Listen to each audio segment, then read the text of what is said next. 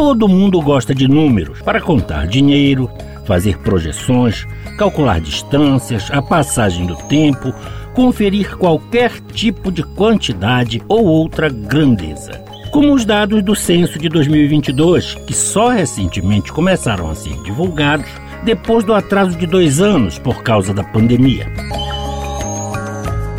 Dados conferem credibilidade à narração ou, pelo menos, a possibilidade de testá-la. Por isso, o jornalismo de dados é uma das áreas desta profissão que mais tem crescido nos últimos tempos como revela o jornalista de dados Lucas Tainan. O jornalismo de dados em si não é uma área relativamente nova no jornalismo. Já tem algumas décadas onde jornalistas, enfim, fazem trabalhos guiados por dados. Que acontece mais recentemente é que a tecnologia avançou de tal forma que hoje a gente tem novas ferramentas e formas de fazer trabalhos mais complexos. Ou seja, o jornalismo de dados avançou muito nos últimos anos e hoje também tem mais profissionais é, dentro dessa área. Então vamos voltar ao censo, mais especificamente no que diz respeito aos indígenas no Pará.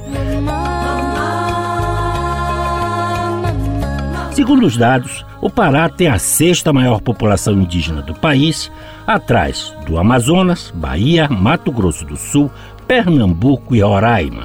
São quase 81 mil indígenas, representando 1% da população do estado. Um aumento de 13,15% em relação ao censo passado. Do total de 80.974 indígenas, mais da metade, 51,64%, vivem em terras indígenas, destacando que há indígenas em todos os 144 municípios do Pará.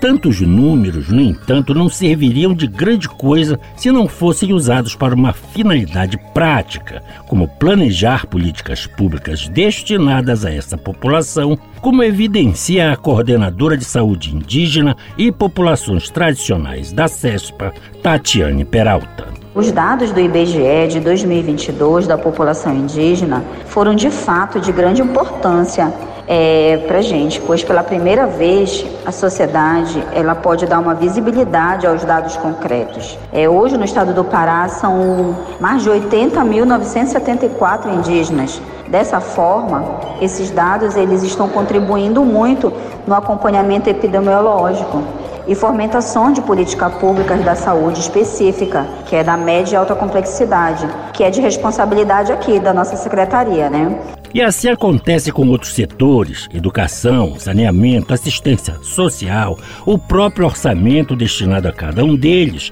de acordo com os números dados que resultam do censo. A distribuição dessa população também é importante, afinal é preciso saber onde ela está e do que precisa para que as políticas públicas cheguem até lá. A presença indígena é forte no estado e está bastante dispersa pelo território como destaca o coordenador do censo de 2022 no Pará, Luiz Cláudio Martins. O Pará tem 49 terras indígenas, sendo que 10 com maiores quantidade de pessoas indígenas são a ah, Munduruku, né, com o maior quantitativo né, de indígenas, um pouco mais de 9 mil pessoas. Escaiapós, em segundo lugar, onde Andiramaraú, Parque do Tumucumaque, Alto Rio Guamá, incluindo o Rio Cateté, são assim, terras indígenas com um quantitativo significativo de pessoas indígenas residindo. Em relação à população indígena nos municípios, os 10 com maiores populações indígenas em números absolutos no estado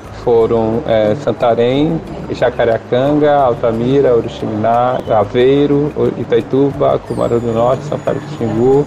São, são assim, municípios que têm uma presença significativa de indígenas. Como deve ser fácil de perceber, a divulgação de tantas informações deve ser feita de maneira acessível ao público em geral. Aí nós voltamos à questão do jornalismo de dados. As pessoas costumam entender melhor a expressão um pouco mais da metade do que 51%, ou do tamanho de um campo de futebol do que um hectare. Só para dar os exemplos mais comuns, outras competências técnicas sobre áreas como sociologia, ecologia e outras também precisam ser desenvolvidas pelos jornalistas. O desenvolvimento dessa área gerou até veículos especializados, como destaca o jornalista de dados Lucas Tainan. Tem veículos jornalísticos especializados em dados sobre a Amazônia, né? Então eles produzem reportagens voltadas com essas informações que fazem um trabalho fantástico. O jornalismo de dados atua e atua muito forte dentro dessa área, mas é preciso de fato ter competências técnicas específicas para trabalhar com essas informações. E isso muitas vezes não, não é tão simples, não é tão fácil desenvolver esse trabalho. Quanto aos indígenas, o fato de a população ter praticamente dobrado entre os dois últimos censos nos leva a crer que existam mais índios hoje. É uma possibilidade, mas na verdade é que mais pessoas têm se autodeclarado indígenas neste último censo. Cláudio Lobato para o Jornal da Manhã.